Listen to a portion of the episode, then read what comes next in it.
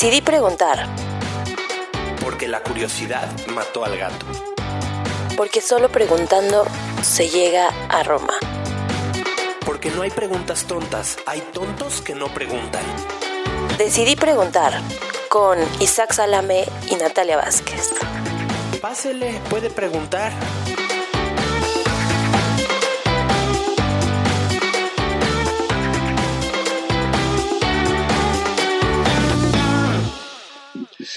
Hola, bienvenidos a Decidí Preguntar, eh, un episodio más eh, con Natalia e Isaac. Hoy vamos a hablar en el programa el día de hoy de el cannabis, o más famosamente conocido como marihuana. Y pues, como bien saben, es esta planta que no está bien que vaya a fumar tu primo, pero sí está bien y se lo recomiendas a tu abuela como un hueto para sus reumas. Eh, sí, un hueto. ¿Sabes lo que es un hueto, Natalia? No. Un hueto, un ungüento es. Ah, ungüento. Ungüento, perdón. Ah, sí, yo ungüento no. Un ungüento sí. Ungüento, qué palabra tan rara, pero para eso sí sirve el cannabis.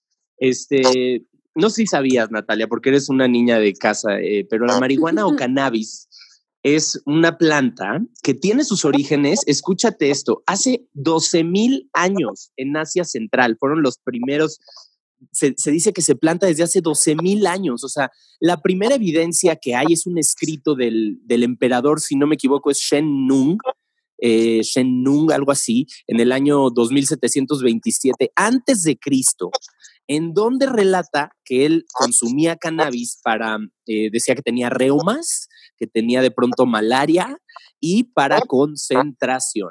¿Eh? Para que veas, fueron los primeros, los chinos fueron los primeros de los que se sabe que consumían cannabis. O sea, ellos llevan consumiendo cannabis miles de años. Yo creo que por eso tienen los ojitos así de cerrados y no los pueden abrir.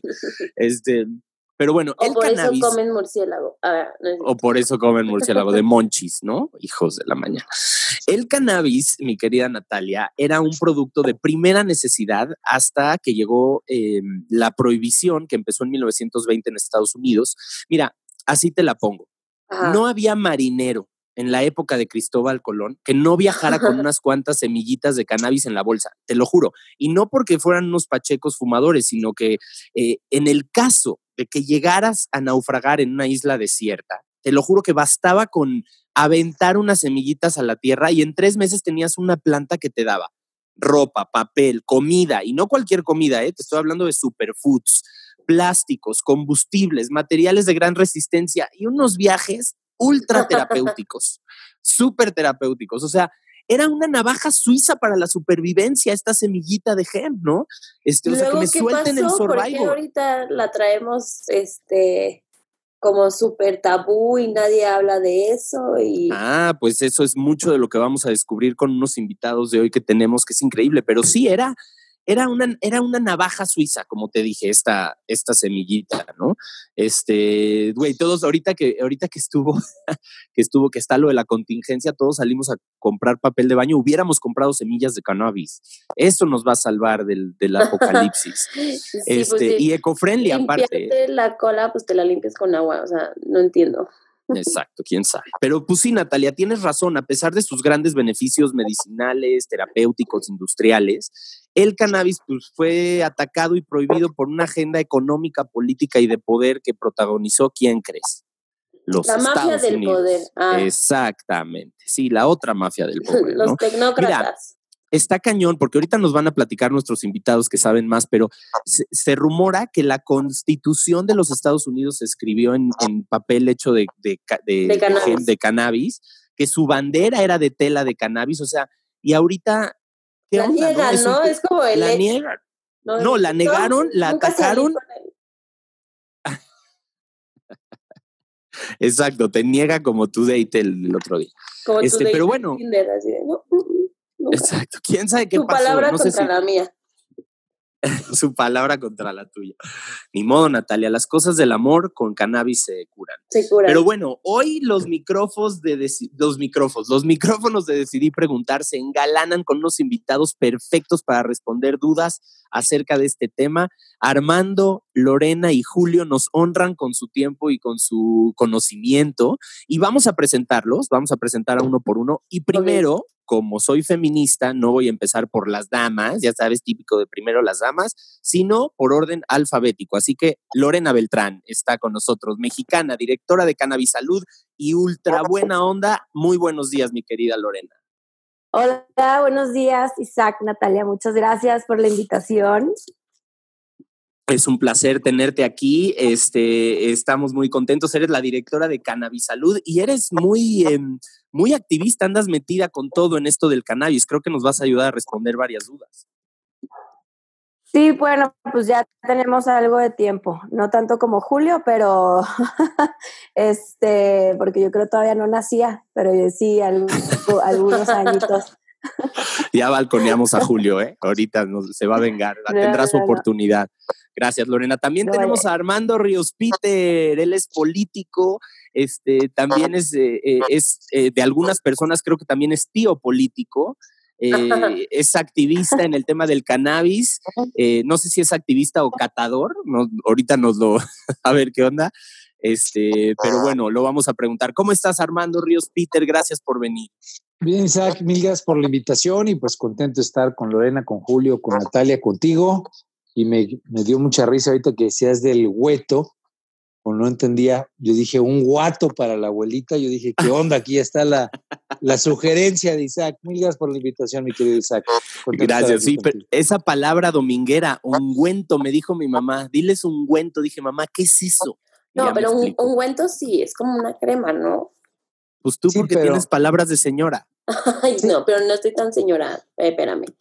El ungüento sí, pero en algunos lugares a los grandes churros les dicen guato.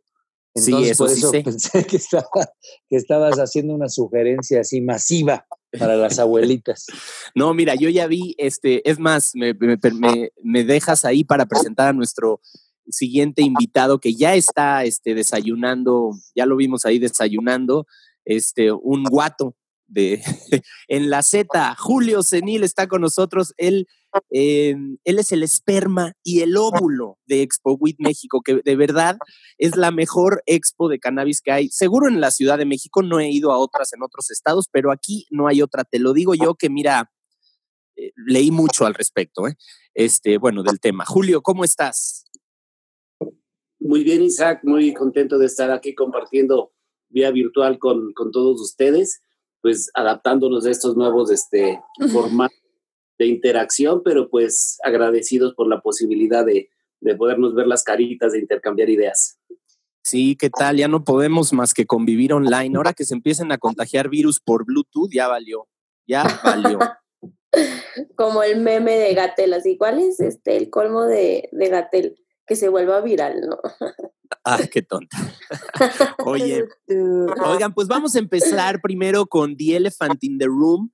¿Quién ya fumó marihuana esta mañana? Yo no. Yo, Armando, no. No, yo, yo nunca he fumado marihuana. no es cierto. Eh, sí, no, nunca, nunca. Digo, eh, entre otros días, el día de hoy tampoco. Entonces yo, yo, yo, jamás, yo me, me metí a este tema. Pues, ¿cómo? Sí, no, nunca, yo nunca la he usado, nunca he probado una de las aceites que salen de ahí, ni gomitas, ni nada por el estilo. Mira nada más. Por, ahorita comentamos por qué, pero digo, le doy chance de que alguien más comente, tal vez alguien ya lo hizo. No, sí, digo, este, e, e, es uno, me sorprende mucho esa declaración, mi querido hermano. No sé si Julio, no sé si Lorena, yo por lo pronto no, Natalia.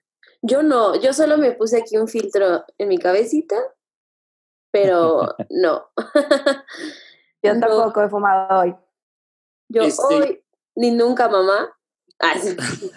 Yo hoy, o sea, ahorita son 9.21 de la mañana. A mí lo del wake and bake no se me da. Este, más bien lo, lo consumo más en ya la tarde-noche.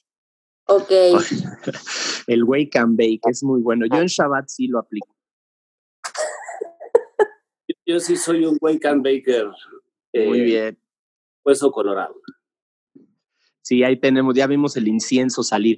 Bueno, chicos, vamos a empezar con esto. El primer tema que, que quería preguntarles, y, y, mucha gente me ha dicho, eh, es este tema de la prohibición. De verdad que la gente cuando les digo que en Estados Unidos el cannabis se usaba como un producto de primera necesidad antes de la prohibición, nadie me cree. Julio, eh, cuéntanos brevemente, platiquémoslo a toda la gente que nos escucha, ¿cómo fue la prohibición? ¿Qué, ¿Qué, era del cannabis antes en los Estados Unidos, antes de que llegara este, pues esta mafia, ¿no? Que lo, que lo criminalizó. Pues sí, mira, antes de hace rato que estaba diciendo, enumerando las diferentes cosas que se han hecho con la planta de la cannabis que la gente desconoce. Eh, por ejemplo, la primer Biblia también, impresa por Gutenberg, se hizo en, en papel de cannabis, ¿no? Eh, La que es como lona, que es donde se normalmente se los cuadros al óleo. Canvas viene de cannabis también. Órale.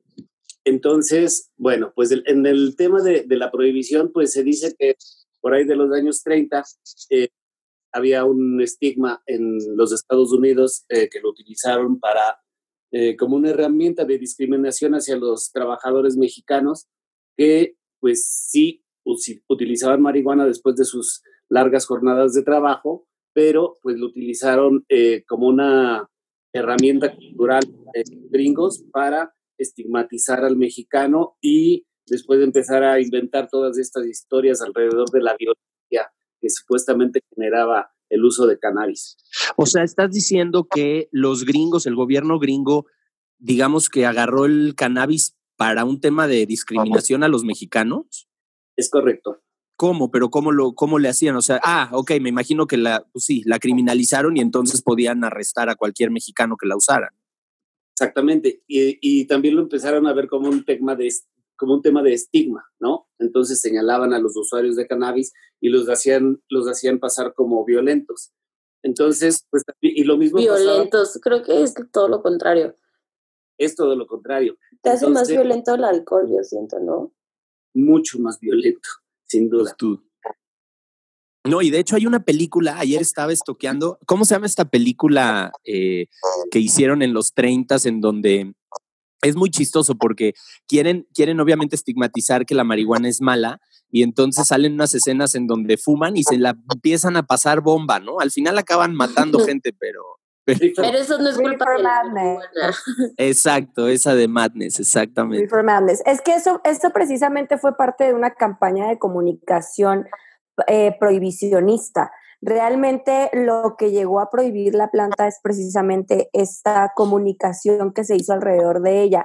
Reefer Madness es parte de, fue una película, se hicieron carteles en todos los periódicos, eh, se demonizaba a la planta. Entonces, imagínate, el controlar los medios de comunicación, tener el control sobre los 28 periódicos que existían en ese entonces en Estados Unidos, malas películas, etcétera, pues le hicieron brainwash a la gente, ¿no? Empezaron a meterle la idea de que era algo sumamente malo y que precisamente los inmigrantes ilegales eran los que más consumían esta planta y la utilizaban para eh, cometer delitos, violar mujeres, etcétera. Entonces, por eso se dice que se le atribuyó también a los mexicanos este mal uso de la planta, pero fue toda una estrategia de comunicación, tanto que hicieron que la misma población dijera, ¿qué estamos haciendo? Vamos a votar en contra de, porque se tuvo que hacer una votación, de tener algo en la farmacopea americana, una planta en la farmacopea americana, a prohibirla totalmente y meterte en la cárcel años por consumirla, eso tuvo que haber sido eh, un coco wash tremendo para la población. Entonces, y nosotros diciendo que los marqueteros no sirven para nada. Exacto, todo es comunicación al final del día, en eso se resume. Oigan, pero, dime, dime, Armando. solamente para, para sumar, eh, sin duda alguna fue en esta legislación del 37, en 1937, allá en Estados Unidos salió el Marihuana Tax Act, ¿no? Es de lo que estamos hablando un poco, fue cuando, cuando hicieron esta estigmatización para evitar no solamente el consumo farmacológico, sino la planta como tal. Es la única planta que ha estado prohibida como planta a nivel internacional. Pero hay un dato adicional. Sí se utilizaron a los mexicanos para estigmatizarlos, especialmente a los migrantes, porque eran los que lo usaban. Pero la causa por la que se dio esa estigmatización y, ese, y esa legislación prohibiendo la marihuana es porque quienes promovieron esa legislación eran los productores de papel eh, con origen eh, de bosque, con origen de madera, ¿no? Entonces, era, eh, tiene, un interés económico detrás, no fue, no fue nada más porque sí. Entonces, como gran parte, digamos, de, la industria que predominaba y tenía mucho más competitividad en términos de eh, meses de producción, capacidades, tamaños, masa, era el, era el cáñamo como tal, era la cannabis. Precisamente por eso se estigmatiza la cannabis. Entonces creo que es un dato interesante porque al último terminó siendo prohibida pues, por un interés económico, ¿no? Lo que hoy abre un área de oportunidad interesante porque hoy que tenemos todo el problema de cambio climático, la necesidad de volver a proteger los bosques, etcétera, bueno, pues hay que tener eh, eh, a la cuenta eso que pasó en los 30 del siglo pasado y que, y que hoy pues, nos deja muy claro el por qué un interés económico prohibió la cannabis. Oye, Armando, y respecto a lo que estás diciendo, o sea, la industria del papel se veía amenazada con el, con el cáñamo, ¿no? Porque podían hacer papel mucho más fácil. Pero yo veo que también pudo haber atacado a muchas industrias, no sé. La este, farmacéutica. Bueno, claro, digamos, bueno, la textil, la textil, materiales aislantes, producción de energía, o sea, en realidad yo en el libro que saqué habíamos detectado casi 1200 usos diferentes para el cannabis, entonces, pues sí tiene desde los superfoods que tú comentabas hasta pues, todo un aprovechamiento industrial que permitía hacer paracaídas para los soldados, este, cinturones de seguridad, papel para el tabaco, filtros domésticos, pues la, capacidad de, aprovechamiento industrial es bestial del, cannabis, de la, de la, planta como tal, ¿no? Sin duda. Oye, pero esto parece, Julio, una, o sea, es de gente mala de Malolandia, o sea, ya gente de poder que dice, o sea, vamos a talar árboles y vamos a sacar petróleo, pero vamos a decir que esta planta es ilegal. Aparte, algo muy curioso, eh, la, acusan de ser algo que te vuelve loco por sus efectos, pero le, este, criminalizan a todo el tallo, o sea, a toda la planta, le dicen bye. Claro, porque como dice Armando, eh, del tallo es donde salían la mayor parte de los productos industriales, lo que representaba una amenaza no solamente para el papel, ya se veía venir también Henry Ford hizo el primer auto con piezas de cáñamo, que fue también en, eh, en esas mismas épocas. Y con combustible. Biocombustible. Entonces, imagínate la industria del petróleo versus biocombustible, el papel de la madera, el papel del cáñamo, el plástico igual procedente de, del petróleo y demás, el plástico de cáñamo. Entonces, sí era una amenaza para muchas industrias, ¿no? Sin mencionar la farmacéutica y como dices tú, sí son ya unos temas medio diabólicos, ¿no? De la gente lo que hace por el poder y por el dinero, que pues seguimos en la misma situación, si no es que peor. Sí, sí, total, totalmente. Eh, lo que ha sucedido es que esa información se ha repetido, información de satanizar a la planta se ha repetido durante tantos años que incluso a nosotros mismos nos cuesta trabajo desaprenderla. Sí, claro. Eh, que, oye, que te va a robar el Pacheco y no sé qué, cuando vamos caminando por ahí en el centro, si, vemos a, alguien dándose un toque, pues a lo mejor hasta nos cambiamos de banda. Sí, sí. O a lo mejor, a lo mejor nos acercamos y pedimos tantito. No, es, la, es la, los menos de los casos. Entonces, yo creo que sí, todos hemos, hemos crecido con esos prejuicios alrededor de la planta que en la práctica, pues se desmoronan, ¿no? Oye, eh, pero, pero me suena que hoy en día nadie, nadie ha ido a la delegación a denunciar el ataque de un Pacheco. O sea, no hay datos ni evidencias de que, de que alguien, de que se vuelva violento. O sea, este estigma sigue en muchísima gente. Todos nos escondemos para fumar. Este, y, sí, se ha quedado, todos los que fumamos no, no lo decimos en público, no está bien visto todavía pues así como que bien visto, pues tampoco está bien visto que seas alcohólico y tampoco está bien visto que, que mates mujeres, ¿verdad? Pues sí, fumador, ¿no? Y, yo creo que no hay un comparativo entre una cosa y otra. Una cosa es fumar cannabis o, o, hacer lo que quieras con tu cuerpo y otra cosa es agredir a otra persona de cualquier manera, ¿no? Entonces yo creo que ahí es muy, es muy importante establecer los, los límites que, pues, que se establecen en, cada uno, ¿no? Yo creo que soy dueño de, mi cuerpo y de mi persona, la cual amo y adoro y atesoro y cuido, y, cuido mi cuerpo, pero pues tengo mis hábitos, ¿no? Eso no significa que yo vaya a agredir a nadie nunca. No, digo, hay drogas que te pueden hacer más violento que otras, este, y, y que te hacen más daño, pero esta, pues, se ve bastante natural e inofensiva. Bueno, creo que también está agregando a eso y yo, en mi opinión personal y mi experiencia de consumo, eh, tampoco es bueno combinar la marihuana con otras cosas, ¿no? Porque también eh, siento que le quitas ese efecto positivo que pudo haber tenido en tu cuerpo si la combinas con el alcohol o con otras drogas. O sea, a mí me ha pasado que pronto pues estás tomando y ya traes unas copitas encima y de repente alguien prende el porro y, por ya automáticamente no vas y, y consumes, fumas, pero pues ya estás alcoholizada, entonces el efecto es totalmente diferente a que si solamente estuviera consumiendo cannabis. Entonces eso sí es súper importante. Y, viste fresa, ¿no? Porque ahí no falta quien le gusta mezclar cinco cosas y así, y digo, y finalmente a lo mejor tiene, tiene que ver con la, con la búsqueda interior que cada uno deba de, llevar a cabo, ¿no? Este, no, no, no, hay gente que no tiene que probar la, la cannabis, sin duda, no, no, jamás recomiendo que alguien lo haga, sí, pero si lo van a hacer, pues que lo hagan de una manera informada, ¿no? Al igual que cualquier otra sustancia, al igual que si van a tomar café, si van a tomar alcohol, pues que sepan qué es el efecto que el alcohol tiene en tu organismo, no nada más este, dicen, no, es que la marihuana te va a causar esto y esto y esto. ¿Y el alcohol qué? ¿Me entiendes? O sea, como si el alcohol no, tuviera ningún efecto negativo en tu organismo. ¿Y quién te informa? ¿A qué hora te informan?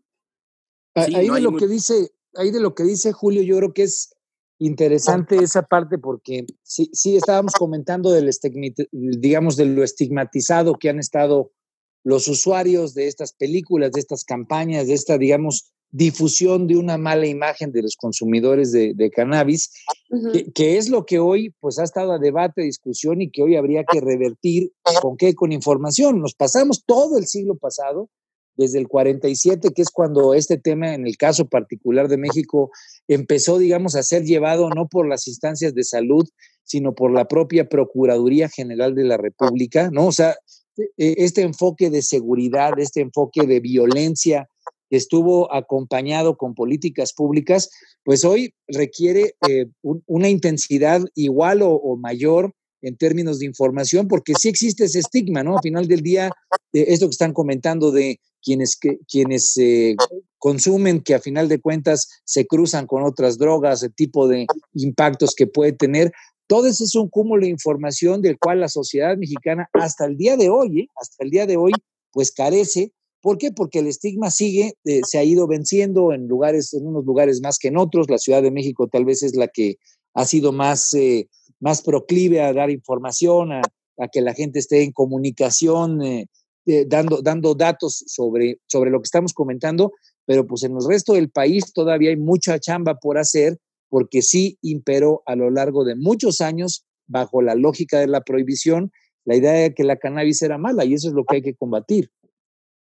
No, y, no, y, cero mala, es buenísima. Creo que eh, vamos a pasar ese. Pero antes quería hacer una duda. Eh, Estados Unidos hace todo este complot, eh, criminaliza la planta, la hace ilegal y la empieza a perseguir con el narcotráfico y todo. ¿Cómo se sumó todo el mundo a la misma idea? o sea, yo. O sea, o sea, ya me queda claro en Estados Unidos cuál fue este, lo que pasó, pero en Europa en Asia. En América, en todo el mundo se, se la creyeron o qué pasó. sí, adelante Julio. Ah, sí, a lo mejor Armando tiene el dato ahí más preciso, pero bueno, hay instrumentos como la, la ONU, pues que hace que una serie de países se cuadren ante ciertas reglas, ¿no? Sí, y yo, yo, yo me sumaría a eso, se fue convirtiendo, pues Estados Unidos, digamos, ya todo el siglo pasado, su eh, condición, digamos, como superpotencia, eh, el peso económico que fue representando, fue significando que en los grandes organismos internacionales como la ONU, que es precisamente la que tiene un área particular para, para la revisión del consumo de drogas en el mundo, pues asumir estas posiciones, pero también en lugares como México, con Lázaro Cárdenas, es muy, es muy famoso, muy conocido el episodio, donde Lázaro Cárdenas, eh, pues precisamente en el contexto, en el momento donde estaba la guerra, la guerra mundial, la Segunda Guerra Mundial, decide pues una liberalización, una legalización, una aceptación del consumo de las drogas, no solamente del cannabis, sino de otras. Y fue una experiencia de muy corto eh, plazo, no me acuerdo si fueron nueve meses, eh, algo por el estilo, pero al final del día hubo la posibilidad de que México tuviera una, tuviera una política más autónoma respecto a la política de los Estados Unidos. Después, los propios Estados Unidos por presiones económicas y por los propios antecedentes de las industrias que estaban detrás, que estamos comentando, terminaron imponiendo un modelo regulatorio que hasta la fecha seguimos teniendo y que no hemos logrado cambiar del todo. Entonces, es bien interesante entender por qué eh, esta legislación imperó a nivel internacional, pues porque quien la empujó, pues eh, ha sido hasta la fecha una de las potencias que definen cómo funciona el mundo, ¿no? Híjole, que les digo, malos de Malolandia, o sea, y qué, qué pocos pantalones de los otros países que no supieron decir, oye, pero aquí, aquí sí nos gusta y aquí está todo bien. Yo no sabía que en México fue legal las drogas nueve meses. Eso es un buen dato. Sí, con Lázaro Cárdenas es una legislación que fue, digamos, relevante en su momento. Al final del día eh, eh, significó, digamos, una visión mucho más autónoma para, para entender el tema de cómo eh, tratar el asunto y con una perspectiva mucho más de salud, que es a final del día lo que sigue hoy a debate, ¿no? Cómo en vez de estar en un contexto de seguridad, le cambiamos al paradigma y lo vemos en una lógica de salud, de, derechos humanos, de que la gente pueda decidir eh, de manera autonómica, de manera personal, qué tipo de consumos puede tener. Pues creo que eso es algo mucho más avanzado, mucho más eh, en el tema liberal y obviamente pues creo que es mucho más positivo sin duda. ¿Saben, ¿saben cuál fue? Ah, ah, adelante, Lorena. No, un, dato más también que, empujó a que esto fuera todavía más fuerte fue eh, la guerra contra las drogas que declaró Nixon, ¿no? Desde los años 60. Entonces, pues ha sido una tras otra, ¿no? Que, que han empujado a que esto sea satanizado y criminalizado de esta manera. O sea, Nixon tal cual lo decía, o sea, esta es una guerra contra las drogas no solamente eh, narcotráfico, sino iban detrás de lo que ellos llamaban los hippies y demás. Entonces, pues desde entonces, esta guerra contra las drogas, eh, creo que pues la prohibición ha causado muchísimas más muertes que el consumo mismo. Y no estoy hablando de consumo solo de cannabis, porque es imposible que te mueras de consumir solo cannabis, sino a lo mejor eventos que sucedieron alrededor de, pero así ni aún así, o sea, el tema de la prohibición es lo que más muertes y dolor ha causado en la sociedad. Pero es un negociazo. Claro, claro, la prohibición, la guerra contra las drogas es un negociazo para Estados Unidos. Negociazo. Hoy, ¿y qué pasó de Estados Unidos? Las guerras. ¿Y cuál es, cuál es la guerra que más puede prolongar sí, y, que, y que saben que nunca se va a ganar? Pues el pelear contra lo que sea, ¿no? Contra las drogas, porque nadie va a dejar de consumirlas y siempre van a tener clientes que perseguir, ¿no? Así es, y, puede, y pueden montar con cualquier pretexto, se pueden meter a cualquier país, a ponerlo de cabeza y así. Estados Unidos, esos nuestros, nuestros vecinos del norte. Mira, si no tuvieran Disneylandia, sí me caerían muy, muy gordos, la verdad, muy. o Colorado, que parece Wheatland. Ahí vamos, ahí vamos, Lorena, porque yo quería preguntarles a ustedes, ¿quién puso el ejemplo? ¿Quién fue el rebelde en el mundo que dijo, ay, miren, ustedes sus políticas para allá, nosotros sí la vamos a legalizar, sí la vamos a consumir, aquí sí se puede? ¿Quién fue el primero en el mundo? Pues Uruguay. No, Uruguay. Eh, antes, eh, Ámsterdam con sus políticas, bueno, Holanda con sus políticas de tolerancia, y también hay un lugar en Dinamarca que se llama Cristianía, donde pues era una especie de pues, colonia medio hippie, donde el comercio de cannabis era legal, ¿no? Se podía comprar en el mercado y así, hasta hace, me parece que un par de años cerraron ese, ese lugar que llevaba muchos años. Estaba prohibido tomar fotografías y cosas así. Pero, por ejemplo, Cristianía y Holanda que simplemente, o sea, no, no era otra cosa, pero sabían que la cannabis no era un peligro y tú podías ir a Ámsterdam, meterte un coffee shop y fumarte un churro, feliz de la vida, experimentar esa onda de, de libertad, de decir, puta, güey, estoy haciendo algo que está mega prohibido en mi país y aquí está además chingón, está una mesita padre, la música está toda madre, la marihuana está... Este, hay comida, ¿no? Hay bebidas eh, no, alcohólicas. Hay, había lugares en donde sí te podías tomar una chela, incluso hasta un poquito en alguna época, pero este, pues ahí hubo mucho tiempo en, que se separó el alcohol de la cannabis y funcionan, bueno, siguen funcionando, ahorita no por la, la contingencia, pero los coffee shops pues han sido un clásico de la cultura canábica durante pues muchos, muchos años, ¿no? Y ya, ahora, ya, hay, modelos pues más, más, más, este, más avanzados, ¿no? E, en donde pues aquí el problema de los coffee shops es que como no está regulado, la cannabis entra por algo que se llama la puerta de atrás, entonces no tienen forma de, de regular la calidad. Entonces, ahora ya no encuentras la mejor calidad en los coffee shops de Holanda en el promedio. Si lo encuentras en, en coffee shops que son así como famosos, como Greenhouse, como Barney's, que, que tienen sus propias semillas y tienen su propia producción, pero de ahí en fuera no sabes qué es lo que estás comprando en los coffee shops de, de Holanda. Ahora, que si vas a un dispensario a Estados Unidos, pues sí sabes perfectamente de dónde vino, viene la cosa etiquetada, por aquí tenía algo, este, trae etiquetas de, de, de, las calorías o qué? Ay, sí. Exacto, del, el equivalente a las calorías es un etiquetado en un, en un extracto que, pues, que te deja saber quién lo hizo, cuándo lo hizo, fecha de producción, fecha de caducidad, etcétera, que eso no se podría experimentar en un mercado sin regular, ¿no? Ahora, hacia allá nos lleva Julio. Lorena, yo sé que vivió mucho tiempo en Colorado y Natalia, Ámsterdam se queda cortito con lo que es Colorado hoy en día respecto al cannabis. Yo creo que la ciudad, o sea, si, si pensamos en el Jerusalén de la marihuana, sin duda debe de ser Colorado, porque ya van como muy avanzados en este tema de la legalización, de la generación de productos. Y ahí también, ahorita nos lo va a decir Lorena, platícanos, no nada más es de que ya puedes ir y fumar la hierba, sino que en el tema industrial también están chambeando mucho. Mi pregunta hacia ustedes es, ¿cuándo Estados Unidos recapacita y dice, no, siempre sí, este, mejor eh, vamos a legalizar esto? ¿Y en dónde está Estados Unidos hoy en el tema de la investigación y del desarrollo del cannabis? Bueno, eh, como dice Julio, donde ha sido más tolerantes en esas regiones que él mencionó, pero sin embargo, el cáñamo para uso industrial nunca ha sido prohibido en, en Asia. O sea, China es el principal productor de textiles a base de hemp, cáñamo, cannabis.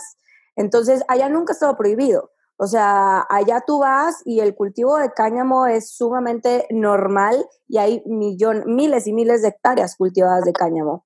Ahora, este, en, en Israel, por ejemplo, desde, creo que desde los años 60 o antes, eh, se despenalizó la investigación, por eso también hay tanta investigación de los cannabinoides y demás en Israel, porque allá no está penalizado su investigación eh, desde entonces. Y por otro lado, pues yo mencioné Uruguay porque Uruguay fue el primero en legalizar formalmente a nivel eh, país todos los usos de la cannabis, medicinal y recreativo. Entonces, después de Uruguay, le sigue Colorado que en temas de uso recreativo. Porque California, bueno, California también es un gran productor de marihuana y desde los 90 existe una ley de uso medicinal en California.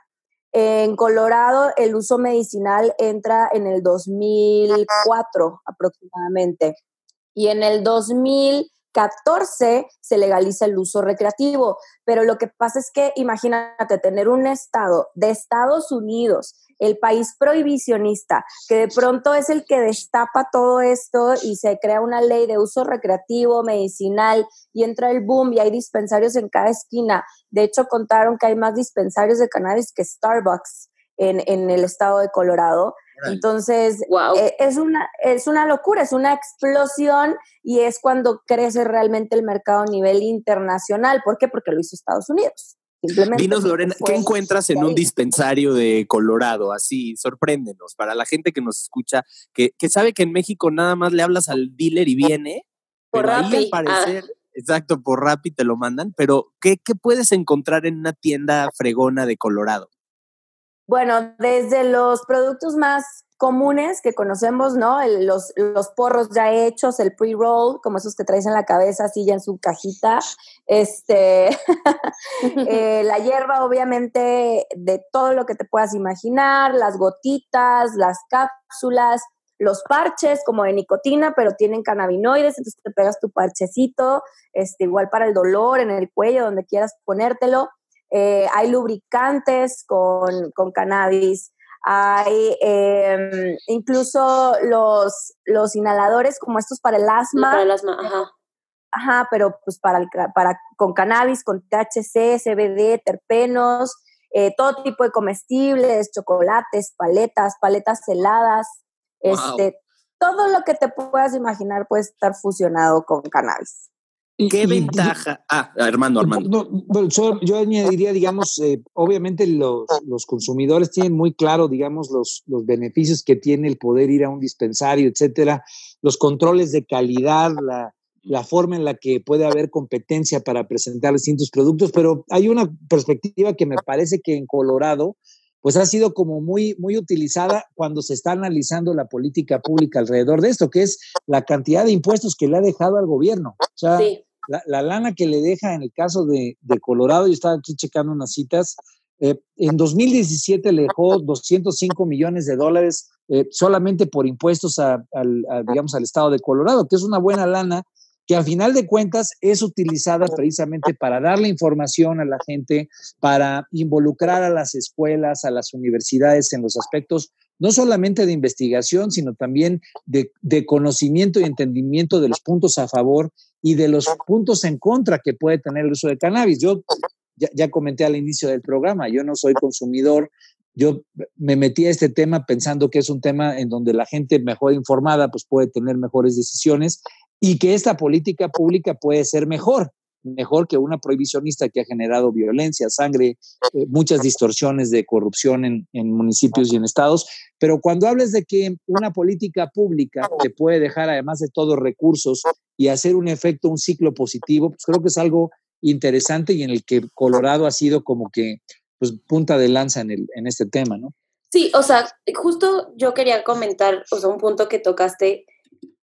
Si bien yo no creo que la cannabis sea mala, yo por cuestiones éticas de que como está prohibida la cannabis que yo quis, yo llegara a consumir, pues digo, se va a oír medio feo, pero según yo viene manchada de sangre, o sea, por eso es que yo digo como, bueno, no me gustaría yo consumir algún producto que para que yo lo consuma, digo, Sara es lo mismo, ¿verdad? Viene producido por niños este, en Asia, pero, o sea, como que sí quiero ser consciente en lo que consumo, no, no tanto porque sea o no cannabis, voy más a, que, como está prohibido, pues...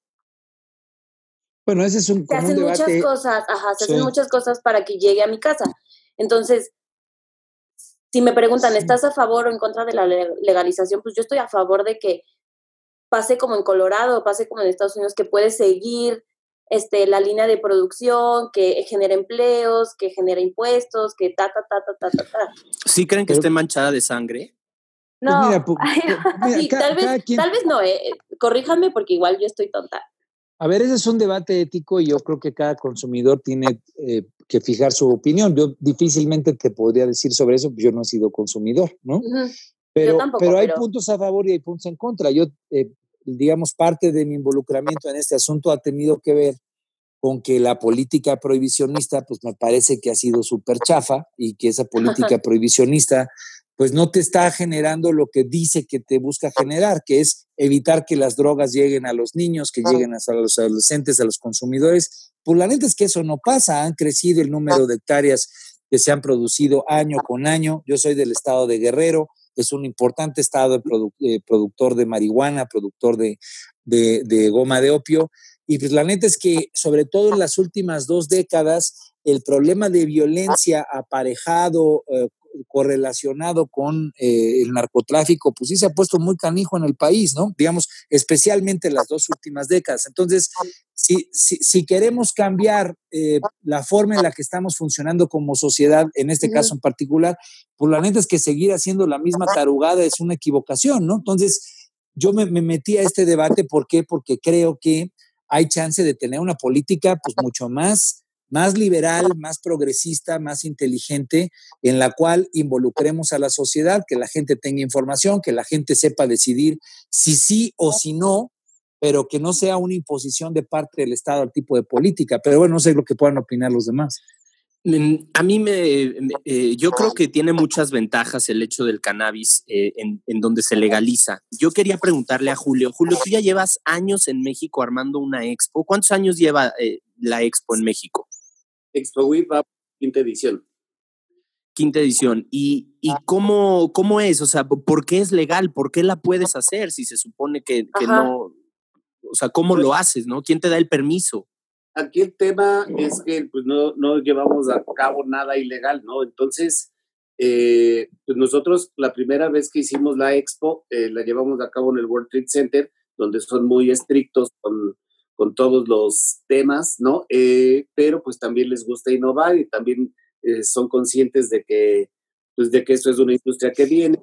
Es, se hacen expos de este tipo desde hace más de 20 años en, en diferentes partes del mundo entonces, digamos que nosotros no estamos inventando el hilo negro, simplemente estamos trayendo ejemplos de, emprendimientos que han funcionado en otros lugares y, los estamos pues adaptando de acuerdo a nuestra visión de, pues, de lo que es el mundo canábico, ¿no? Eh, como es algo que hemos vivido de alguna forma desde, desde muy temprana edad, digamos, y, y, de manera muy cercana, pues conocemos el mundillo, sabemos que no hay violencia alrededor, si no, hay nada que tenga que ver con los temas de dinero y territorio y, tonterías, que, finalmente creo que hace rato que estaban hablando de productos manchados de sangre, yo creo que todos nuestros productos están manchados sí, claro.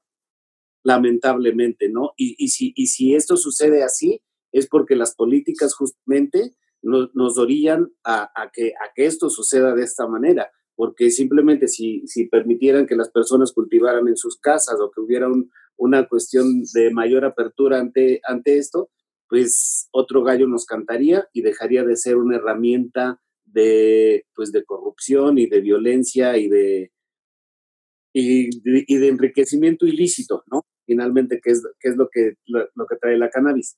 Eh, ilegal, ¿no? El, el, enriquecimiento ilícito de las personas y que el Estado pues no pueda beneficiarse de ninguna forma de recaudar ningún impuesto. De esto ya vemos ejemplos en otras partes del mundo que han funcionado, pero aquí pues lamentablemente eh, vivimos en una sociedad de doble moral y por un lado si hacemos esto y por el otro lado no podemos hacer el otro, entonces somos muy hipócritas y, y lamentablemente hasta que no se nos quite lo hipócritas, pues no vamos a avanzar. Sí, y agregando un poco a eso, es como recuperar un poco el sentido común dentro de nosotros como sociedad, como humanos que somos, el sentido común, pues, ¿qué es? O sea, realmente eh, está satanizando a una planta. ¿Por qué se da, en primer lugar? ¿Por qué se da esta planta en nuestro planeta y aparte se da en cualquier lado, bajo cualquier condición? Y no solamente eso, es la planta con mayor cantidad de cannabinoides que se unen a receptores del ser humano.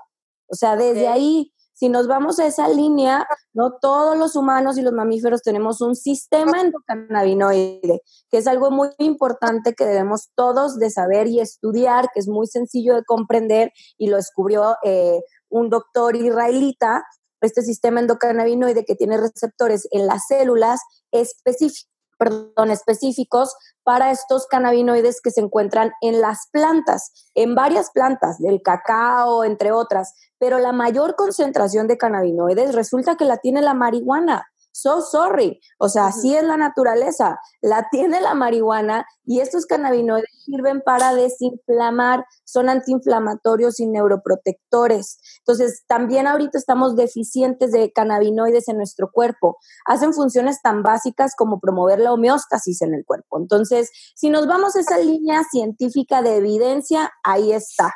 Y tenemos estos receptores para la planta. Ahora, por otro lado, que la leche materna tiene cannabinoides, ¿no?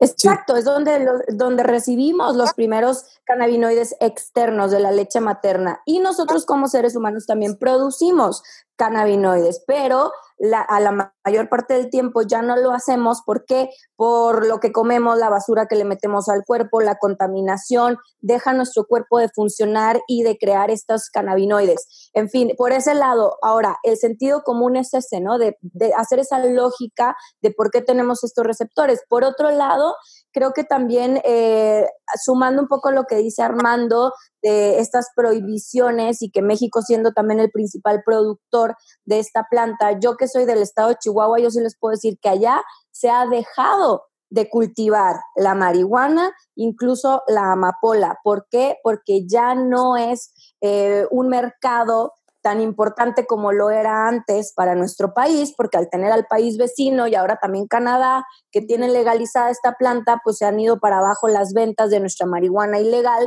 Por lo tanto, la realidad no es tanto si viene manchada de sangre o no, porque no damos la vuelta a todas estas cosas tan negativas de decir, esto más bien lo que hacía era generar empleos.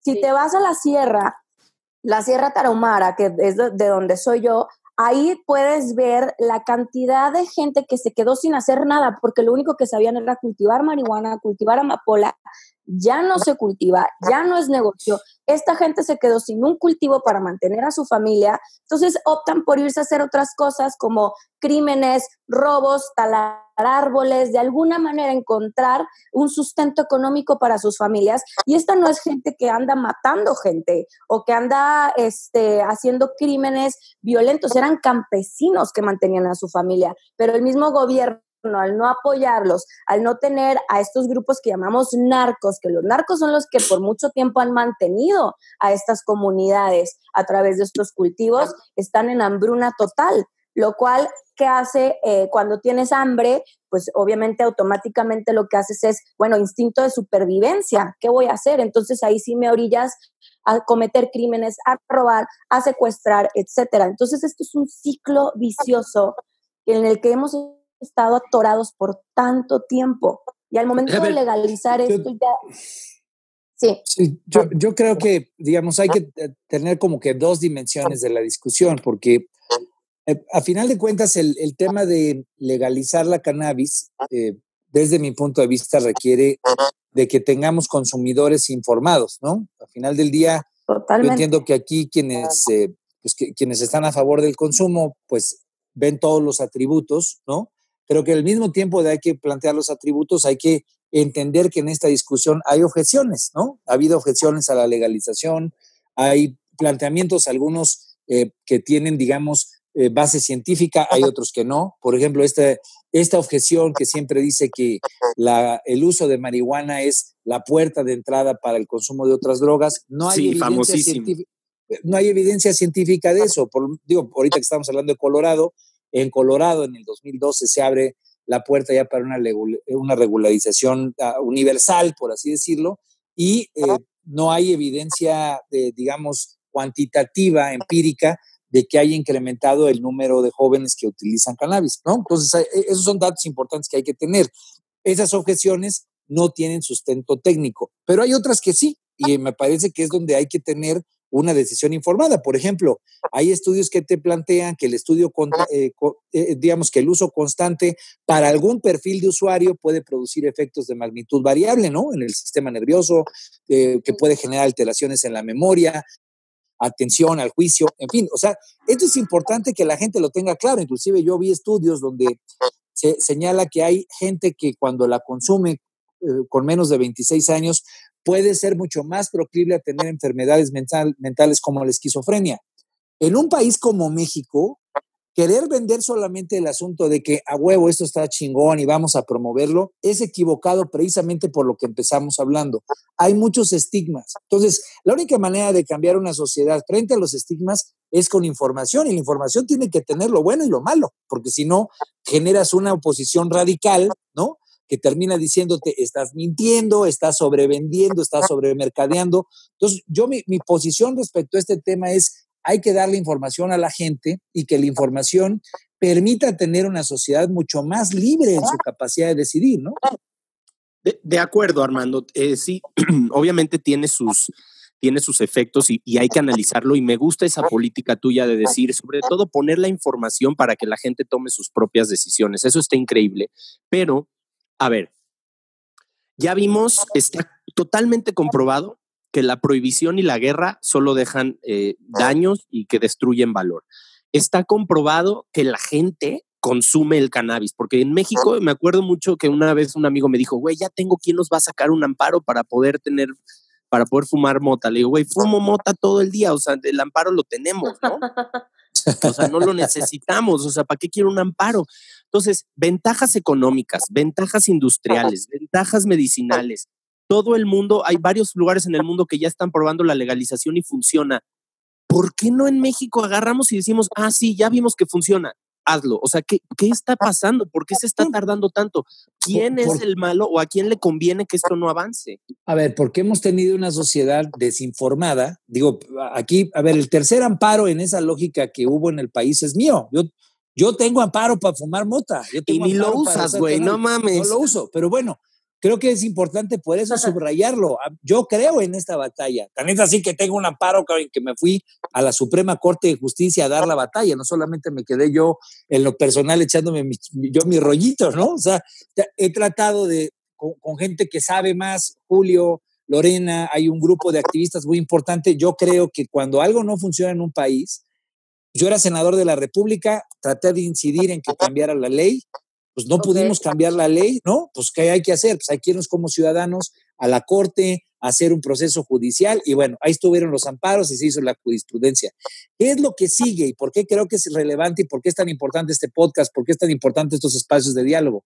Que la raza sepa, que la raza tenga información, que la gente pueda saber lo que está bien y lo que está mal y tome sus propias decisiones. Nunca vamos a tener un cambio en un país como México si solamente son unos poquitos los que están informados, si solamente son unos poquitos los que están a favor de algo. Entonces, creo que esto es más un tema de un movimiento que a partir de gente que piense de manera libre, pues pueda cambiar las cosas. Y a mí por eso me encanta que haya gente como Julio, que lleva pues ya un, número de tandas importante, innovando, convocando al Expo WID, que la gente sepa, se informe, que conozca, que Lorena esté en todos los foros hablando y esté diciendo estos son los pros, porque si no, pues lo que tenemos es una sociedad en la que unos cuantos tarugos le dicen, ah, pues esto está mal, y entonces pues toda la gente termina funcionando alrededor de lo que unos cuantos tarugos piensan. Pues no, hay que tener una sociedad libre, con gran información y que sea ampliamente participativa. ¿Ustedes creen que si votáramos hoy en día en el país a favor o en contra, la gente qué votaría? Ahorita pierdes. La gran mayoría de la gente, sí, claro. Ahorita si votáramos así, si hiciéramos una votación masiva. Como del este, aeropuerto pues más o no, pero vamos a pensar que fuera realmente una consulta a 130 millones de personas, pues ahorita la votación se pierde. Inclusive bueno, en el medicinal a lo mejor pudiéramos ganar. Ah, ándale, por a lo mejor empezando con la medicinal, porque es un así la sociedad como que se las vas dejando poco a poquito, ¿no? La, medicinal y el cáñamo industrial, ¿no? Que así, así es como ha sucedido en la mayoría de los estados, países pues, que empiezan ojo, eh, ojo, eso está probado, eso en México ya existe, eso lo votamos en el 2017. Está probado, pero muy limitado, Armando. O sea, ¿de, pues, qué se, ¿de qué se trata la ley del 2017? De poder importar productos. te entiendo, pero, pero, sí es importante para la gente que nos escucha que, que no piense que está prohibido todo. Si en el 2017 salió una, una reforma de ley chafita, pequeña, que permite el uso científico y el uso medicinal, en el que hay pues todavía muchas áreas de mejora, pero ya no estamos hablando de un mercado que no esté regulado y que tiene que ver precisamente con esos dos ámbitos, el medicinal y el industrial. Y eso yo creo que si se votara estaría pues la mayoría de la gente a favor.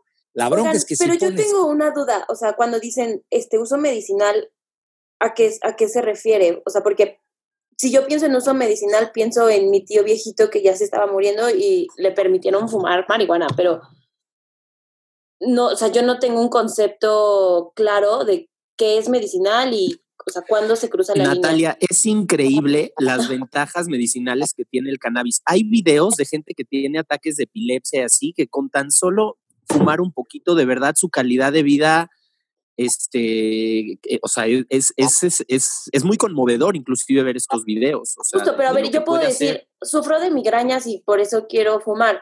eso ya Eso es lo que pasaba en Estados Unidos. En Estados Unidos te dolía la cabeza y te sacabas una licencia para fumar mota, ¿no? Pero, este, pero sí, sí, medicinalmente tiene grandes ventajas. Sí, pues, temas de epilepsia, de dolor, de náuseas y vómito, anorexia, o sea, realmente, el, digamos, el universo de, de beneficios en el tema medicinal que tiene la cannabis es, pues yo creo que realmente impactante, ¿no? Entonces, tú cuando ves a, activistas en este, en este tema, ¿no? Papás de, de, niñas como Grace que tenían este tema de epilepsias, no me acuerdo si comentaba la mamá, 200, eh, eh, digamos, eh, casos de, epilepsia al día, episodios al día, pues la neta es que te cambia de manera radical la vida de, obviamente, del paciente, la vida de la familia, la vida de la comunidad. Entonces, todos los beneficios que hay ahí, y por eso está chava, y ahí Lorena lo tiene muy claro, pues, por ejemplo, que la COFEPRIS, ¿no? Que es esta eh, entidad, este organismo del gobierno, que es, que es la que se encarga de dar los permisos de consumo de alimentos o de medicinas, aun cuando ya tenemos una ley desde, desde el 2016 que se, que se discutió y que se, se publicó en el 2017, pues desde entonces no nos ha dado un marco regulatorio para que esos usuarios ya puedan aprovechar los beneficios que hoy la ley otorga. Entonces, pues la neta también tenemos un gobierno que o le da hueva o no quiere hacer su chamba o, o, se retrasa por, por, incapacidad. No sé cuál sea la razón. Pero ¿No será presión de la iglesia? No lo sé, no, lo sé, pero digo, a mí lo que me queda claro es que lo que hay es ineptitud burocrática, por lo menos, ¿no? Porque este tema de que no se tenga un reglamento claro para algo que ya está predispuesto en el tema de importación, ¿no? O sea, puede todavía avanzar muchos más para involucrar a campesinos, como decía Lorena, en la Sierra de Chihuahua, en la Sierra de Guerrero. Pues hay un chorro de cosas que todavía se pueden avanzar y aprovechar, pues para que gente que antes vivía en la oscuridad y que estaba estigmatizada como criminales, pues hoy puedan participar de una manera más activa y recibir beneficios económicos de un mercado legal que les permita desde producir papel o producir eh, telas hasta producir eh, cannabis para uso medicinal. Puta, integrarlos esas cadenas realmente estaría chido para su bolsillo. Claro, y aclarando un poquito a la, pregunta de Natalia, porque no en todos los países es igual las regulaciones del cannabis. De hecho, en cada estado de Estados Unidos que se ha legalizado tienen regulaciones distintas. Entonces, nada más para aclarar rápidamente, la ley del 2017 es de uso medicinal. ¿Qué significa esto? Que puedes importar productos derivados de la cannabis, no puedes importar flores tienen que ser productos derivados, ya sean los aceites o ya el producto terminado en sus cápsulas, en su parte. ¿Con, con THC? ¿Con THC? Entonces, todo el producto que entre con más del 1% de THC y esto lo estableció en los lineamientos que logró publicar Cofepris durante unos cuantos meses que ya los quitaron, pero en base a la ley este, se habla de productos arriba del 1% de THC. El THC es el compuesto psicoactivo, es lo que nos, nos causa esta psicoactividad en la cabeza, ¿no? Entonces, si tiene más del 1% de THC es considerado un producto farmacéutico. Esto quiere decir que al momento de importarlo, tú tienes que, como, farma, como laboratorio farmacéutico, porque vas a ser el único que pudiera hacerlo, porque tienes que cumplir con una serie de requisitos y certificaciones de laboratorio farma, entonces solamente ellos podrían importar con altos niveles de THC para hacer una investigación clínica de ese producto y poderlo poner a la venta en farmacias. Una investigación clínica farmacéutica te toma años. Años. ¿no? Entonces, mucho dinero. Eso se, le, se quedó para Farma 100%, no resuelve nada del tema de salud, porque sigue habiendo una importación de productos en un mercado gris, porque ¿quién va a tener el dinero de hacer eso? Y una mamá que le urge un producto para su niño con epilepsia no va a esperar a que haya una investigación clínica farmacéutica. Y todos los productos con menos del 1% de THC eran considerados productos de libre venta, considerados suplementos, eh, alimentos y bebidas, cosméticos, etcétera. Entonces, todos esos productos serían de libre venta y se pudieran vender hasta en los Oxos, ¿no? Pero es menos del 1% de THC. Así era como se planteaba los lineamientos de la ley del 2017. Ahora ya no están esos lineamientos. Eh, Cofepris ha tenido muy breves discusiones del tema. El comisionado actual no cree en la cannabis, ha salido públicamente diciendo que no existe evidencia científica del uso medicinal de la planta, o sea, sí, ignorantes y cerrados están. Entonces, ¿para cuándo se tiene que publicar el reglamento esta ley? Se había dado una prórroga, eh, creo que COFEPRIS pidió prórroga hasta junio de este año para sacar el reglamento de esa ley, pero pues como te digo, no nos va a resolver muchas cosas. Qué bueno que se publique, obvio sería dar un paso adelante después de tantos años, es una ley que está parada y no tiene por qué estar parada, eh, pero sin embargo no resuelve los, los temas de salud. Yo juraba que la Cordero lo iba a, a echarle velocidad. Pues eso, eso creíamos, pero eh, en este mundo donde estamos ahorita también con este gobierno, incluso si se legaliza, ¿no? Y se le pone el impuesto a cada cosa y vamos a echarlo a andar, bueno, a mí me preocupa mucho el tema de la corrupción.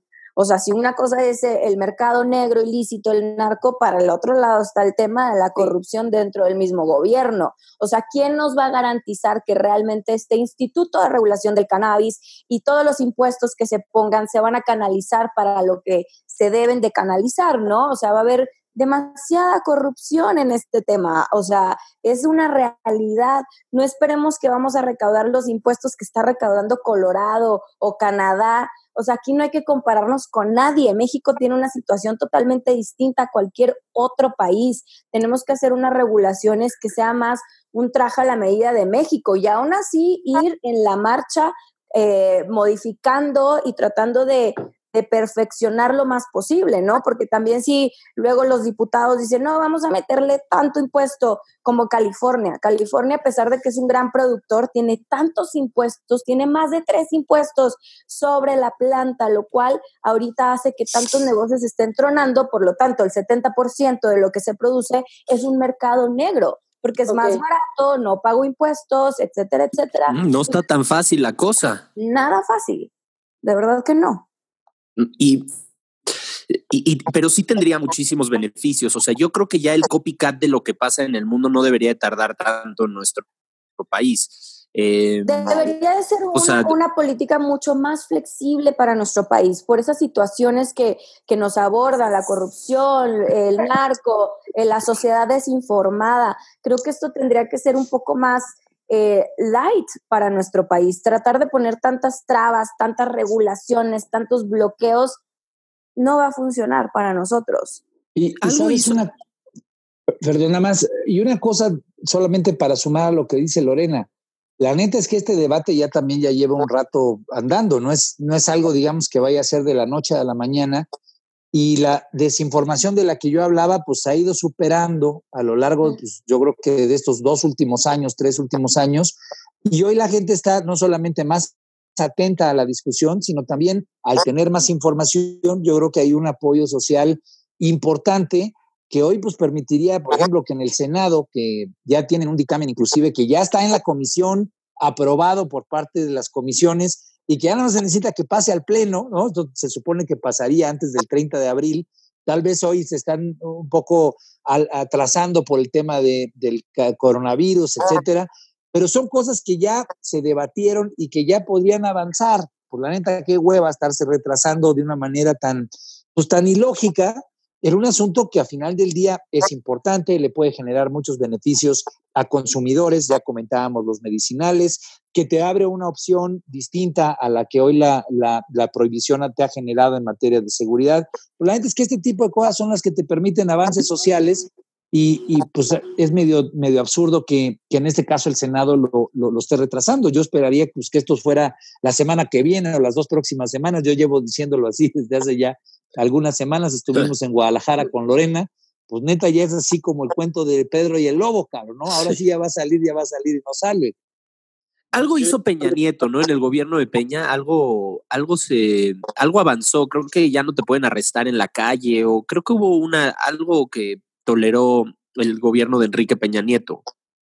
No, bueno, fue cuando se cambió la, la, legislación en materia de salud y científica, esta que estábamos platicando, pero, pues, digo, por ejemplo, Peña Nieto sí planteaba algo que sin despenalizar, cosa que yo criticaba, yo, yo creo en el tema de que hay que despenalizar, pero él mantenía, digamos, una penalización ya no para quien trajera 5 gramos, ¿no? Hoy la, Ah, el, el marco legal lo que te dice es, pues si, si traes cinco, menos de 5 gramos es autoconsumo y no está penado.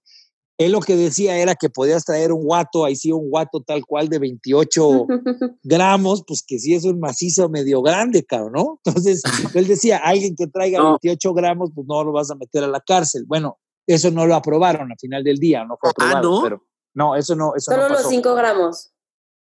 Que, que es como estaba hasta la ley antes. Ya estaba, ok. Sí. Mira, yo había pensado que sí. Me la he estado jugando todo este tiempo. Muy bien. Eh, chicos, antes de, bueno, ya estamos llegando al final de nuestro programa en Decidí Preguntar, que está súper interesante, este, muchísima información nueva. Eh, ¿Cómo van con esta pandemia, eh, Julio? ¿Cómo creen que el cannabis pudiera haber ayudado si fuera legal, si lo tuviéramos a la mano? ¿Cómo podría ayudar a este tipo de emergencias que estamos presentando ahorita en la humanidad? ¿Qué opinan? Y pues de, de entrada, sea legal o no sea legal, has resultado de gran ayuda eh, de manera y saber que tengo un porrito conmigo y no tengo que salir a nada, pues este, pues sí, es, es una cierta tranquilidad en, en muchos aspectos, ¿sabes? Sí, sí, es, es, una, es una planta compañera que pues te da, te da pues, una perspectiva, creo, de las cosas eh, un poquito diferente, positiva. Eh, y entonces, bueno, yo, yo, yo creo que en general, pues es, es positivo que, que, que pueden, se acompañen, traten de no fumar tanto, pueden hacerse un panquecito, cosas así. Eh, pero desde la perspectiva, este, pues legal y así, pues no sé, o sea, yo creo que no, no sé qué vaya a pasar, yo, yo, yo creo que definitivamente la, la nos acompañado durante todos esos miles de años y nos va a seguir acompañando de manera legal o ilegal.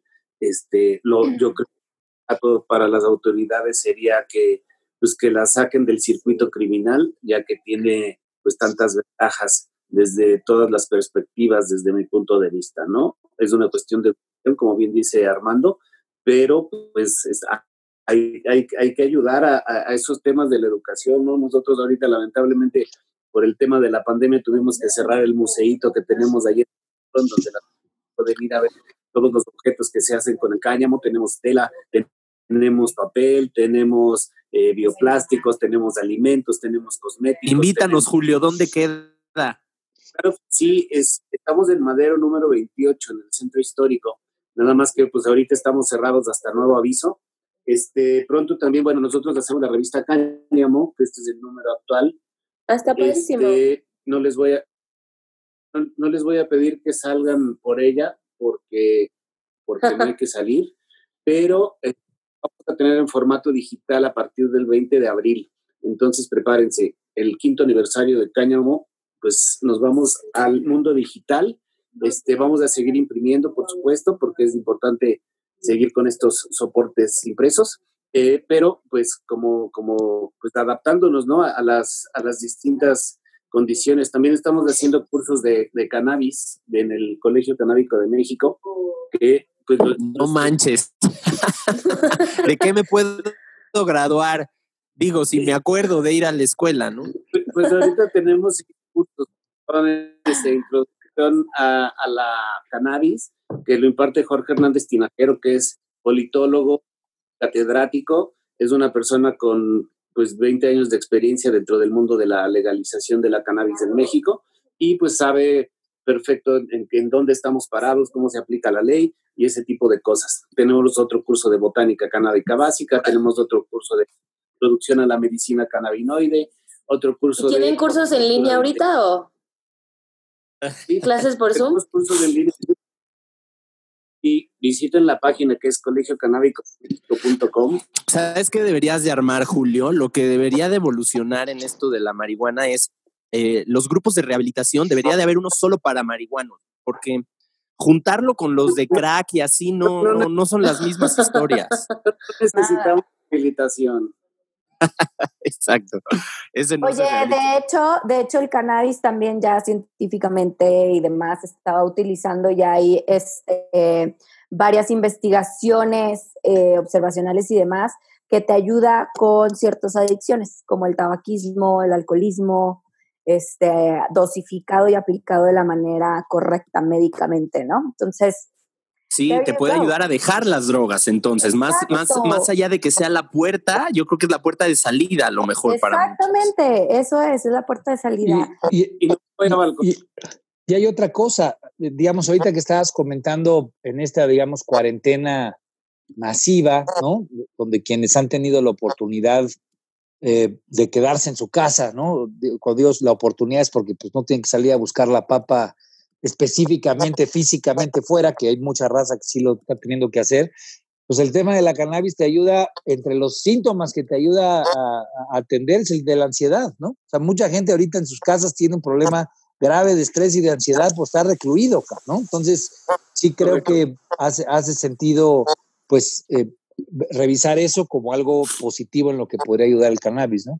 Fumar la pipa de la paz y relajarnos un ratito, para eso estaría bastante, bastante bien. Eh, vamos concluyendo, muchísimas gracias. Qué buen episodio, Natalia. En este, yo creo que se va a llamar capítulo uno, ¿no? Amigo, antes de irnos, nada más este, agregar a, a este tema de, de la pandemia y demás, ¿no? Así. Yo creo que sí, eh, de todo lo malo va a sal- van a salir cosas muy buenas. Ok. Esta pandemia no solamente está poniendo en riesgo la salud de las personas, sino también el bolsillo, la economía de nuestro país, que ahorita estamos ya empezando a ver esto y se habla de que esto va a durar meses, ¿no? Nuestra cuarentena empezó un poco tarde, eh, en otros países ya están casi por terminar y aún así lo quieren alargar. Entonces, viendo lo que está pasando en otros países, esto viene también para México. Entonces, eh, no sé, el porcentaje de la población que vive al día en nuestro país, esta crisis económica se va a venir muy fuerte. Sin embargo, hay muchas cosas que podemos hacer al respecto, como es la legalización de la cannabis. Y sí quiero agregar, y, y me da, por, por cierto lado, alegría que eh, hay más voluntad en nuestros actores políticos de llevar a cabo esta legalización, mucho más que en el gobierno pasado, sí hay que decirlo. Eh, mucha más información, más foros, más discusiones, más todo que no se había visto antes. Entonces, ahora eh, es, me han contactado varios actores políticos, tanto de Cámara de Diputados, del Senado y del Poder Ejecutivo en estos últimos días, porque ya está esa preocupación de qué vamos a hacer para solventar toda esta crisis que se viene para nuestro país. Y por fin puedo decir que sí se está viendo ya la cannabis, si no es como un tema ya prioritario, como una de las soluciones para poder apoyar a este fregazo que se viene en nuestro país, ¿no? ¿No? Porque si ves qué tiendas son las que siguen abiertas en Estados Unidos, etcétera, los dispensarios de cannabis Claro. tienen las filas hasta afuera. Entonces ahí estás dando un producto que te está ayudando con tu salud y el gobierno sigue recaudando impuestos que tanto va a necesitar para soportar toda esta crisis económica. Entonces creo que este es el momento de México. Sí, yo no me quiero imaginar la cantidad de negocio y, los beneficios económicos que le daría a la gente si esto fuera legal, ¿no? Inclusive, como dice Armando, a los productores de ahí de Guerrero, si esto fuera legal, hasta ganarían más lana, quiero pensar, no sé, o sea... Claro, ahorita en México, imagínate, lo que, en lo que venden un kilo de marihuana, y ahorita como está el dólar, o sea, ponle 10 dólares por kilogramo es lo que se vende aproximadamente en promedio un kilo de marihuana en México, cuando en Estados Unidos ahorita incluso por la pandemia subieron las ventas y ahorita ya en mayoreo un kilogramo no te baja de 800 mil dólares. ¿Tanta la diferencia? Así es la diferencia. O sea, un campesino de guerrero que, que tiene ahí su parcela y está, eh, planta su marihuana y que seguro se la vende pues, algún narcotraficante o algún dealer, ¿podría estar cobrando mil dólares por ese mismo kilo que le vendió a 10?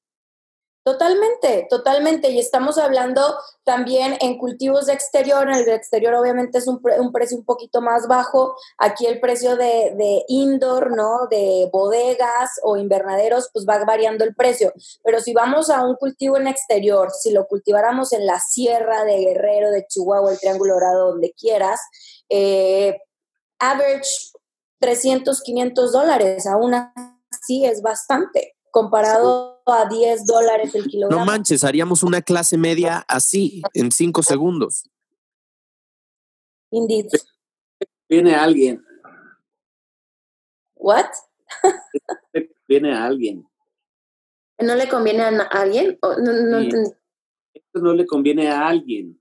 Que gente pues salga de la pobreza.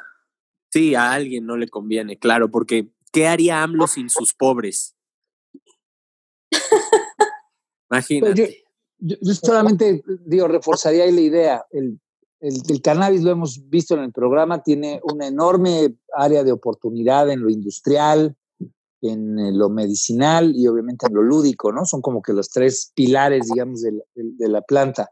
Entonces, lo interesante sería pensar cómo esos pequeños productores que hoy han estado viviendo en la marginación, en lugares que no tienen accesos eh, fáciles, en fin, pues hacerlos parte, yo, yo no compraría las cifras de Lorena, pero no los vamos a discutir, pero sí que sean parte, digamos, de la cadena productiva, ¿no? O sea, que sean parte de una cadena legal, pues sí está más chido, ¿no? O sea, que sí puedan formar parte, porque al último la bronca siempre es la comercialización. En el caso ilícito de los narcotraficantes. Y el es que cuando estás en el mercado lícito, pues la tajada de león de esos mil dólares o del monto, pues se lo queda el comercializador intermediador, ¿no? Pero bueno, me, me, quedo más con la idea de que si esos pequeños productores los pudiéramos organizar, los pudiéramos involucrar en mecanismos más, más de mercado, más de financiamientos, más de capacitación, de paquetes tecnológicos, sí podrían ganar más de los 10 dólares que se está comentando. Entonces, sí se abre una oportunidad para que la raza del campo hoy tenga mejores ingresos a partir de legalizar el cannabis. Pues sí, eso es, eh, señoras y señores, estamos dando fin a este podcast, episodio 1 del cannabis. Feliz 420 a todos los que saben qué significa eso. Todo el mes. Todo el mes, todo este mes es de 420, todo este mes vamos a estar ahí encerrados. Muchísimas gracias, Natalia. Ya terminamos. Ay, tengo muchas cosas también que platicar, pero lo haremos en otro episodio. Muchas gracias a nuestros invitados. ¿Algún último pensamiento? Invítenos, eh, digan sus redes, dónde los podemos seguir. Si quieres, empezamos otra vez por orden alfabético con Lorena. Claro que sí, eh, a través de Salud, que Salud también es un congreso internacional enfocado al cannabis medicinal. Y eh, bueno, este año todavía estamos en, veremos si se va a llevar a cabo o no, dependiendo cómo vaya avanzando este tema de la pandemia, eh, pero pues tentativo también está para agosto, 14 y 15 de agosto, pero pues a través de nuestras redes sociales tenemos Instagram, Facebook y la página web tal cual cannabisalud.com, donde todos los días estamos posteando información y contestando cualquier pregunta eh, de cualquier cosa. Y si no lo sabemos, los canalizamos con las personas correctas. Eh, y bueno, también a través de mis redes sociales están públicas, Lorena Beltrán en Instagram y pues feliz de poder seguir contribuyendo con la educación, la información, que pues mucha falta nos hace, y sobre todo pues dejarnos eh, con la idea de, hacer un poquito más de, de, conciencia, de sentido común alrededor de este tema. Dejemos los tabús a un lado, eh, la doble moral, la hipocresía, como dice Julio, ya estamos en el 2020, come on people, o sea, está la gente allá eh, haciendo barbaridad y media, como dices tú, Isaac, gente tan, tan mala, tan diabólica, desarrollando cosas tan malas para el planeta y nuestra humanidad.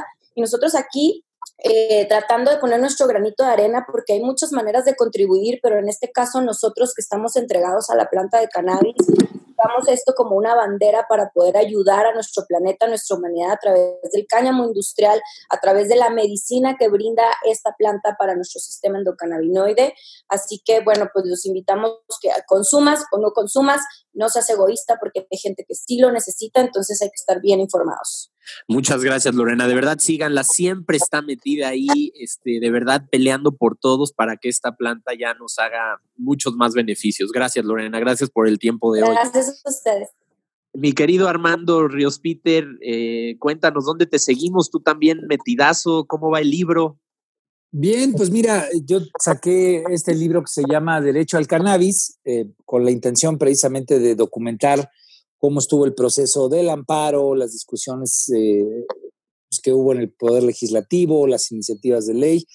Y ahora me siento muy contento de estar, eh, cuando me invitan a este tipo de foros, pues obviamente con gente como Lorena, con gente como Julio, que pues son gente que realmente conoce. Yo les, les retomaría que, vean precisamente la revista Cáñamo que estaba mostrando Julio. Sin duda alguna, pues es un instrumento importante de divulgación, de información, de eh, entrevistas, reportajes alrededor del cannabis. Y ¿por qué, lo, ¿por qué lo quiero destacar? Porque a final de cuentas, en todo este ejercicio que, que un grupo de gente ha venido haciendo, pues me parece que es una batalla silenciosa por las libertades en México, ¿no? ¿Qué tipo de sociedad es la que queremos? Una sociedad en la que la gente informada pueda decidir pueda decidir qué tipo de personalidad quiere tener, pueda decidir qué tipo de, productos va a consumir.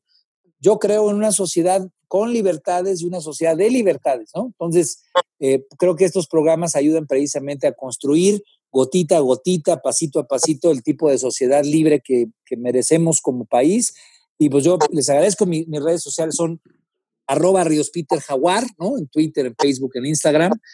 Y bueno, pues eh, realmente ha sido un honor estar aquí con, con, con, Natalia, con Isaac, contigo, con obviamente con Lorena y con Julio, ¿no? No, hombre, muchas gracias, mi querido Armando, de verdad, este, estamos, seguiremos en comunicación para platicar de muchos otros temas. Y mi querido Julio, este, cuéntanos de ti, también ya nos diste algunas redes, cuéntanos de lo que estás rifando, que está buenísimo. Ah, pues les, les comento, sí, el, tema del, colegio, ¿no? Entonces vamos a tener otra tanda de cursos a partir del, 12 de abril, un curso diario de aproximadamente dos eh, con todos estos temas, eh, hasta el cáñamo industrial, eh, pasando por maximización de cosecha y, y, gastronomía. El de gastronomía estuvo increíble, lo recomiendo mucho. Oye, ¿cuándo es? ¿Cuándo es otra vez? Porque me interesa el de gastronomía. Me parece que va a ser el 18 de abril. Ok. Vamos a tener cursos desde el 12 hasta el 19. Ok. Súper. Y, bueno. Y estás rifando algo padrísimo, dinos para los que nos van a escuchar. Una rifa de una, de una pieza muy bonita. Chequen esto, ¿eh? Es un, este, un bong de aniversario de, de Snoop Dogg, que pues es una pieza así increíble. De más. Ándale, papá. Pura calidad. Estamos haciendo una, una rifa para, para celebrar el 420. Estamos este, rifando esta piececita, que es una chulada, y pues de nada, son 42 boletos por 420 pesos, el que quiera uno, nos escribe y con mucho gusto. Les voy a compartir las que son, eh, pues, Expo México, en Facebook y en Instagram, el Colegio Canábico de México también, en Facebook e Instagram, Revista Cáñamo México, eh, Ecosistema Canábico y La Dosis. Muy bien. Súper. Bien, tú, Julio, pues eres un, eres un clavadazo, el nerd de la cannabis en México. Eres un clavadazo. Muchas gracias, Natalia. Despide el programa. Pues muchas gracias por su tiempo, por, por su sábado en la mañana. Yo sé que los desmañanamos un poquito.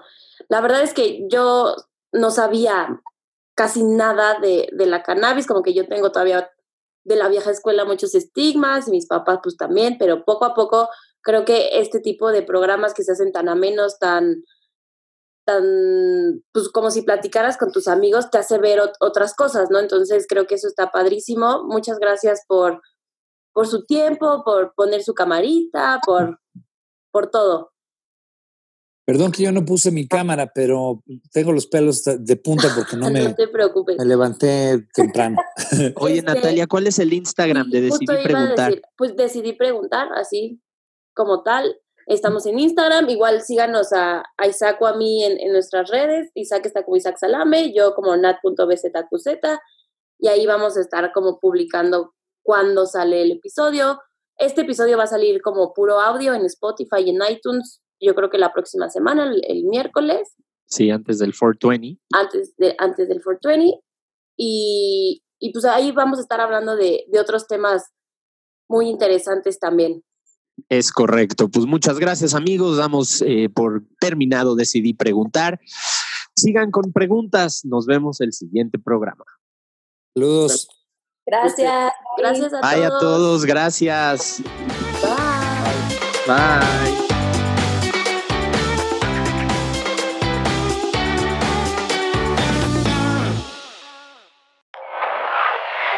Productions.